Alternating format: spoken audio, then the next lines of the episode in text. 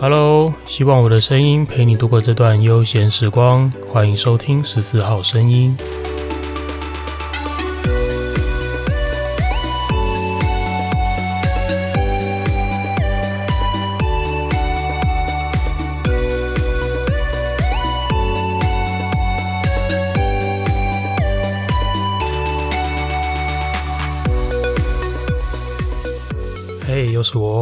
欢迎收听这一集的十四号声音。今天来跟大家聊一个主题，叫做成长型思维。在进入主题之前，我先感谢大家踊跃的回应。突然觉得我在前几集不是有一次我在靠腰说我没收到半折回应，所以那一集的听众回馈时间就直接跳过。这件事情真的蛮智障的，因为后来，因为后来我收到的回应根本超级踊跃。也可能啊，也可能是因为这几次更新的主题比较让大家有共鸣，包括说，诶，金钱观，包括时间观念，或者是高雄城中城大火。那上一集还有一个我觉得更智障的地方，就是我在每集的结尾都会有一段口白嘛，那口白会念说，很开心我的声音能陪伴大家度过美好时光，像这样子。那在上一集的时候。我发生了一个失误，这个失误就是因为上一集我在讲时间观念，然后我在念这段口白的时候，本来这段口白应该是很开心，我的声音能陪伴你度过这段美好时光，结果我念成很开心，我的时间能陪伴你度过这段美好时光。大家听出来哪里不一样了吗？就是那个声音被我自动在脑中切换成时间，然后我竟然在录的当下。跟在后置的当下，我都没有发现这个 miss，然后我就直接把它上传上去了。嗯，好，这我自己听了觉得蛮可笑的，就是听起来发现，哎靠，这谁讲的？你在说什么？呃，不过我也没有打算要去用新的档案置换它了，你就当做是个笑话。如果你没注意到，你想回去听，听完再回来笑我都没有关系。呃，好，大概是上一集发生了一些小插曲了。那另外关于这个。城中城大火这一集啊，我讨论了这个长官，因为我觉得他的行为被媒体拍到，这是超级大的一个失误嘛。但是我又很好奇，说，诶，那这个长官后续到底有没有任何的任何的裁处？我查不到资料哎，我真的还搜寻了一下，发现就诶没有更新的进度嘞。那这部分的话，其实我真的蛮好奇的，我很想要知道说，在高雄市政府消防局对于这个长官的这个行为。而且这个结果被媒体拍到，呃，局里面对于这种事情他是怎么样的一个看法？还是他根本就认为哦，这次指挥啊很正常啊，队员被喷成这样很正常啊？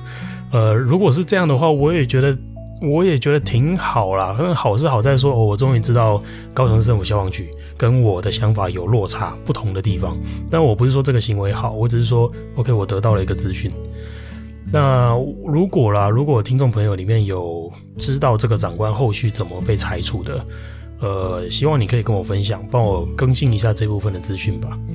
好，那另外针对这件事情，也有很多人回应我说：“哎呀，这个长官怎么这样啊？或者是啊，长官无奈啊，他也有他的压力啊，他只是被压垮了嘛，他只是被逼急了嘛。”那也有朋友回应我说：“其实升官呐，要让你成为一个领导，要让你成为一个可以带队的人。”应该要多加一个条件去评估你的能力，叫做可能要多测验你的 EQ，多测验你的情绪控管，另外也要测验你的抗压性测试。关于这一段讨论，也就让我想到了今天这个主题，我想要跟大家分享的东西叫做成长型思维。而且这个成长型思维其实是我真正觉得当一个长官必备的一个要素。呃，我觉得它的权重甚至会大过于前面提到的 EQ，或者是。抗压性测试，而且甚至啊，我觉得成长型思维人人都应该要有，它是个好东西。好，那我先提一下说，成长型思维到底是什么？这个名词是由一个美国的学者叫做 Dweck，这位 Dweck 学者提出来的。那成长型思维的相对面就是固定型思维。那我现在这边说一下这两种思维模式差别在哪里，不一样的地方在哪里？第一个最根本的不同之处啊。在于成长型思维的人认为，人的智力和技能都是可以透过后天的学习和刻意练习去改变、去获得的。那固定型思维的人相反，他觉得人的天才天赋、人的智力都是天生的，没有办法改变。那基于这个根本思想上的不同啊，在面对失败、在面对挑战的时候，这两种思维的人就会产生截然不同的反应。成长型思维的人，他面对挑战或失败的时候，他更能够表现出正面积极的态度，更能够坚持努力不懈。为什么呢？因为成长型思维的人认为，人的智力技能是可以学习得到的嘛。那这些挑战、这些失败，其实都只是我自己成长的一个契机。他是要告诉我，我还有哪里不足的地方。那我只要认知了这些不足，我去学就解决了。这是成长型思维的人的想法。但相对的，固定型思维的人会怎么看待失败和挑战？他们会更倾向逃避，会更倾向放弃。比较不容易坚持，为什么呢？因为固定型思维的人会觉得这些挑战的结果如果是失败的话，他对我来讲会是一个对我天才天赋的打击，因为他告诉我你的天才天赋不足啊，而且你没得改变，因为这是天生的。所以固定型思维的人在面对这样子的事情的时候，他会更倾向逃避，他会觉得我既然没有把握去把这件事情克服。那我就不要面对它，我就逃避问题。至少我的天才天赋不足这件事情，这个资讯不会传达到我的脑子当中，因为我根本就不接受挑战。好，那另外在心态的方面呢，成长型思维的人跟固定型思维的人也有蛮大的一个落差，其实也是来自于刚刚讲的那个根本思想的不同了。成长型思维的人比较，因为他们相信事情能够改变，能够去学习，能够克服。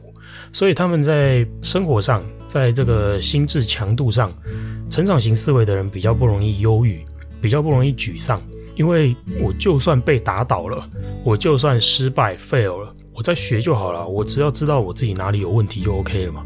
但固定型思维的人无法，固定型思维的人，因为他们觉得问题无法改变，这些都天生注定的，所以在面对失败挫折的时候，我会更容易忧郁，我会更容易感到绝望。因为我现在得到的资讯就是，哎呀，我不足，所以我会失败嘛。那我不足的地方又没有办法靠学习去改变，那我就只能绝望，我就只能继续忧郁下去。好，这是这两种思维上一个蛮大蛮大的落差，而且这两种思维其实是有经过一些学者的研究去证实说，哎，这两种思维到底在学业表现、在心理状态上面会有怎么样的一个落差。这边的话，我简单的用我的理解来提一下，因为我还真的是我也不是专家，然后我没有那么多的时间去深度的读这些研究的 paper，所以我只能就我查到的资料，尽可能的用比较好理解的方式分享给大家。第一个针对学业方面的研究，也是来自前面提到的这位杜克学者、杜克教授，他在智利这个地方做了。一个蛮大型的研究，总共收案大概将近十七万名的高中生。那他把这些高中生分成呃成长型思维的人跟固定型思维的人。简单来说，就是学习能力强跟学习能力比较僵化的一群啊。那这两群人里面，他再去区分有钱人跟没钱的人。那为什么要区分这两群学生里面的家庭经济状况呢？我自己的理解啊，是说可能对克教授是这样认定，就是经济状况。象征的就是你这个学生的学习资源，也可以间接认为说这是你的天才天赋啊。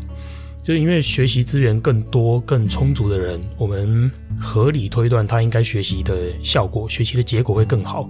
不论你的思维如何，不论你是成长型或固定型，那另外一部分就是要去，就是做出一个对照组。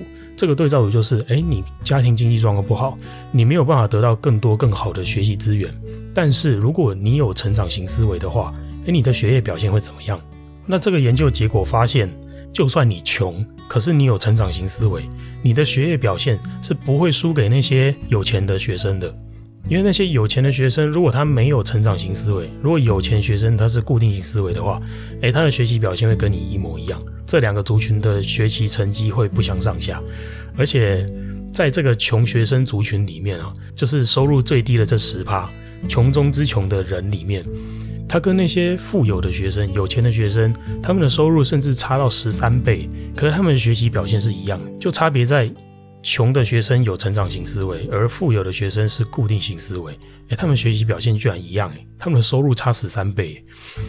OK，这是一个蛮蛮大的一个发现呢、啊，就是在学业表现、在学习成绩这个方面。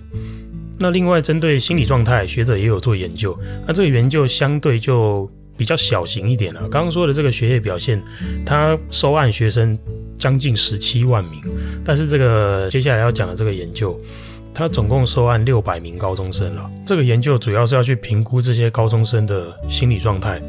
那评估的结果发现，诶，固定型思维的学生大概有四成的人。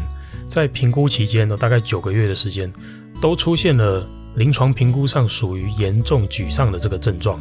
但另外一群拥有成长型思维的学生，在这九个月期间评估，甚至这些学生有遭受到霸凌哦。但是这些成长型思维的学生，诶，都没有出现严重沮丧的状况。这就象征着说，成长型思维跟固定型思维的落差，不仅仅在于学业表现。也在于他们的心理素质，在于他们的心理状态。成长型思维的人是更不容易忧郁、更不容易沮丧的。那这样子听起来，成长型思维超棒的，不是吗？好，这也是我今天想跟大家分享这件事情的原因吧。那把这样子的一个思维上的落差，我们把它带回到消防队的日常来看看，你就会发现很多我们觉得困难的情境啊，很多所谓的鸟人鸟事。其实都可以这样去解释它，叫做诶，我们的长官好像缺乏成长型思维啊？怎么说呢？举个例子，比方说救护评比这件事情，我们会针对各个分队，因为救护业务是一个蛮消防局蛮重视的业务，所以我们会到各个分队去，针对这个业务去评分，评你的平常的业务管理啊，评你的队员的救护技术啊。评分自然就会抓到一些可能缺失啊，可能扣分啊，建议改进的地方嘛。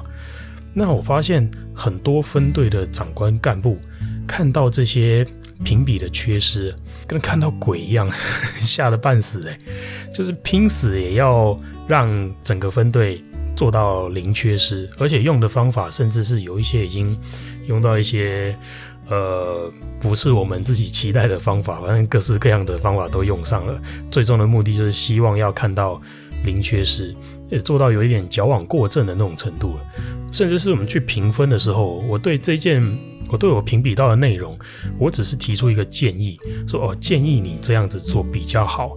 哎，这些干部也对这个建议怕得半死，哎，他甚至会把那个救护承办人叫来说，哎，你看这个东西怎么又不符合 TP 教官的看法了？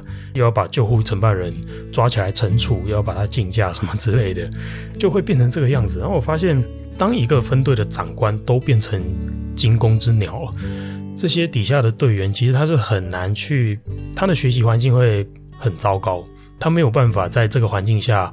呃，稳定的成长或发挥，因为今天长官要求他的就是你不准给我犯任何的错，你只要犯错，我就把承办人抓起来电，你只要犯错，缺失一定在你。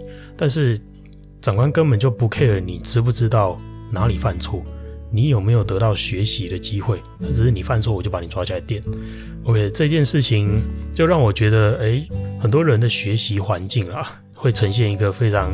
非常恶劣、非常不友善的环境，那其实都是因为，诶，他的长官所带的思维其实是固定型思维，因为害怕失败，因为失败了我就会沮丧，我就会绝望，而不是说今天我给你的学习环境是，你犯错了，好，我坐下来陪你讨论哪里有错，你学到了什么，那你下次改进就好了，我们再再试一次看看嘛。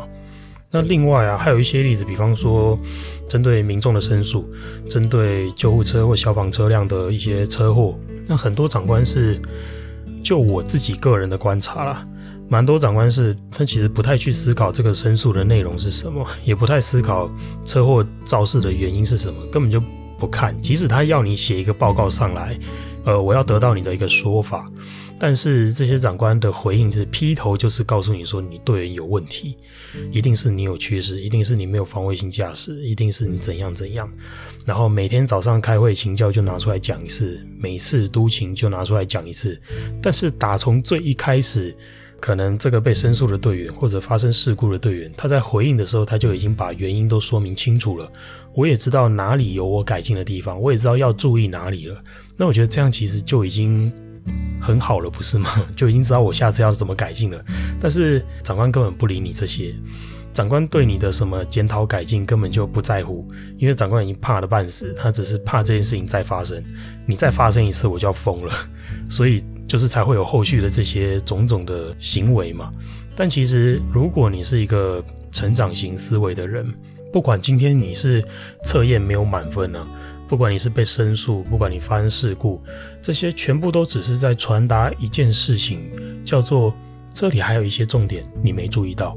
而我们只要诶发现了这些，然后把它修正，去改正我自己的程序，去改正我的思路，然后去学习我缺乏的知识和技能，这样不就好了吗？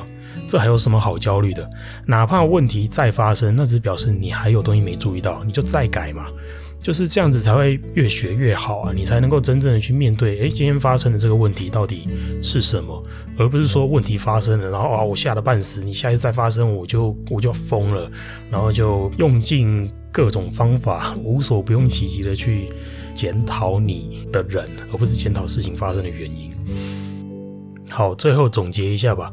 成长型思维的人会陪着你坐下来讨论问题的解决方案，然后用开放的心态陪着你去尝试这些解决方案有没有效，而且滚动式修正。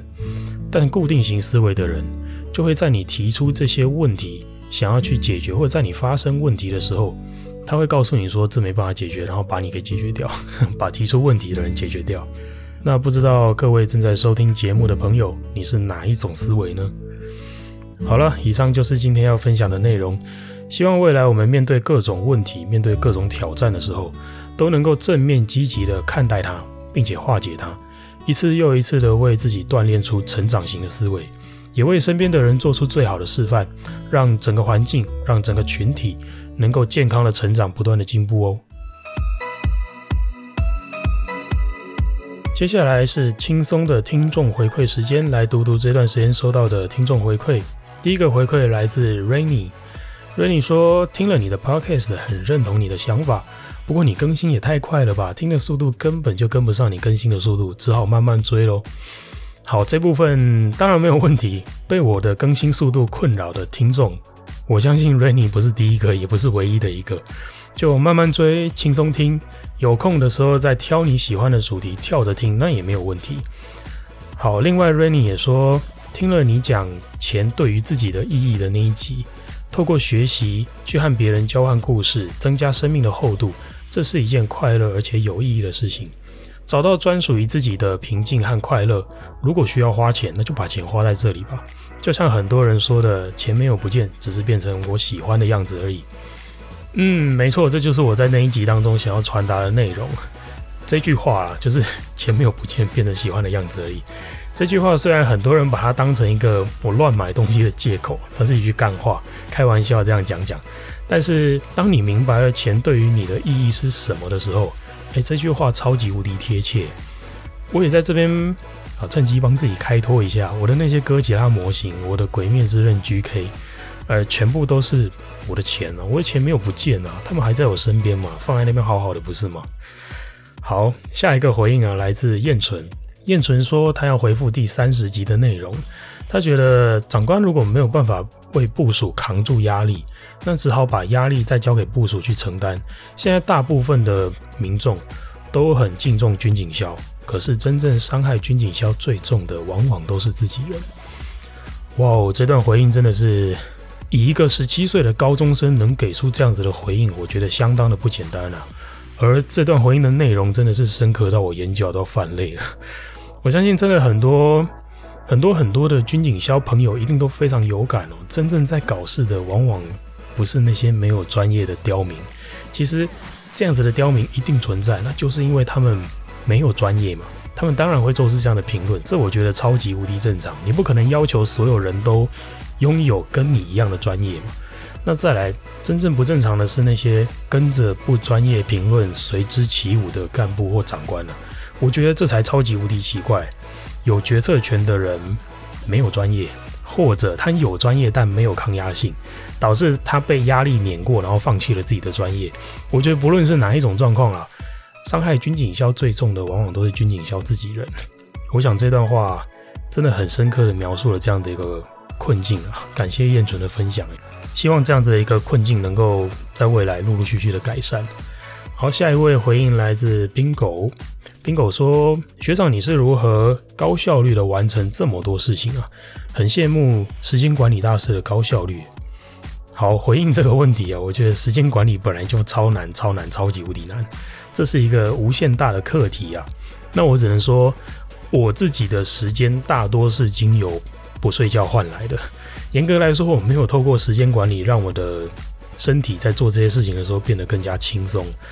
而我只是把时间分配给那些比睡觉还要快乐的事情上面而已，所以就算我身体累，但是我心灵上得到满足，我心里有愉悦感，那跟这个身体上的疲劳可能会稍微互相抵消一点。那可能也是因为这样子，所以我需要的睡眠时间比别人更短一些，因为我有更多的心理愉悦去支持它。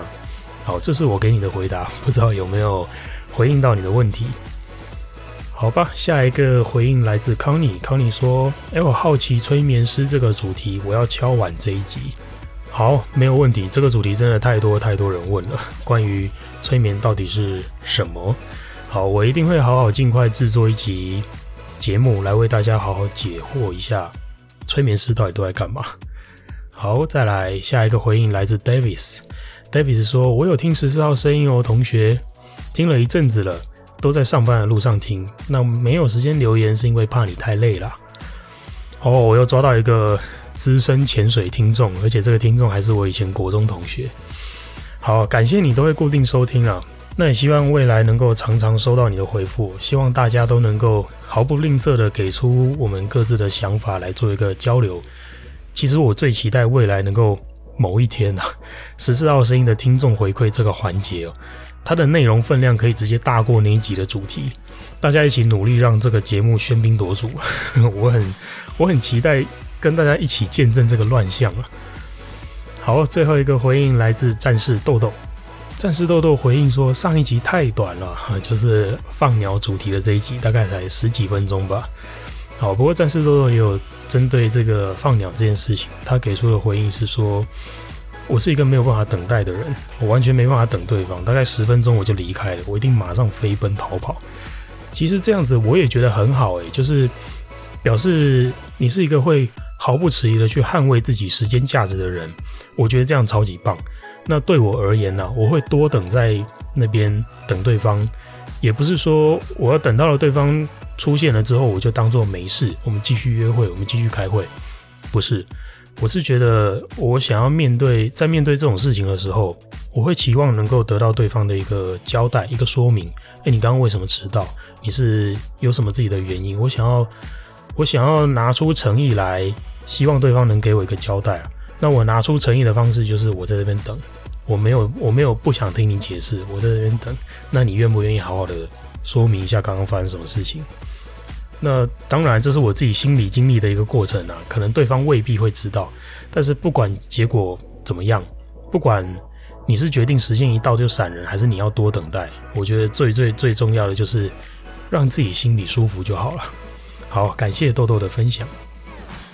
OK，以上就是今天一整集的节目内容，希望你会喜欢。如果你听完之后有任何的心情感触想要跟我说的话，都欢迎你私讯到我的 IG 账号 Martin Zhao 十四。我都会认真的看过每一则留言，并且做出回复哦。